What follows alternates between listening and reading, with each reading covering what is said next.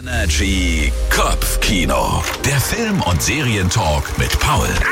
Ja, lasst uns heute Morgen über Avatar 2 reden. Dauert noch bis Dezember, bis der kommt. Ja. Aber Paul durfte sich ja exklusiv schon mal 20 Minuten davon anschauen. So krass. Und ich sag's dir jetzt ganz ehrlich, ich weiß nicht, ob ich so der Fan bin von 3D. Also 3D im Kino ist doch meistens nicht so geil, oder? Nee, eigentlich wirklich nicht. Aber 3D hat sich in den letzten 13 Jahren zumindest einmal gelohnt und das war eben bei Avatar 1 und so wird es auch beim zweiten Teil sein.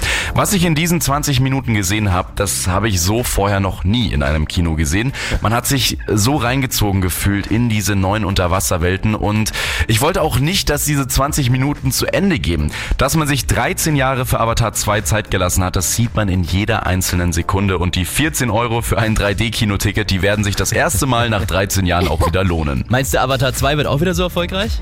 Ja, definitiv. Wenn wir auf die Liste der erfolgreichsten Filme ever schauen, dann steht völlig zu Recht Avatar 1 an erster Stelle, weil das ein Film war, der das Kino revolutioniert und die Messlatte auf ein komplett anderes Level gehoben hat. Und genauso wird es auch mit Avatar 2 sein. Der Film kommt zwar erst Mitte Dezember raus, aber trotzdem bin ich mir jetzt schon sicher, das ist der erfolgreichste Film aller Zeiten, den es aber noch gar nicht gibt.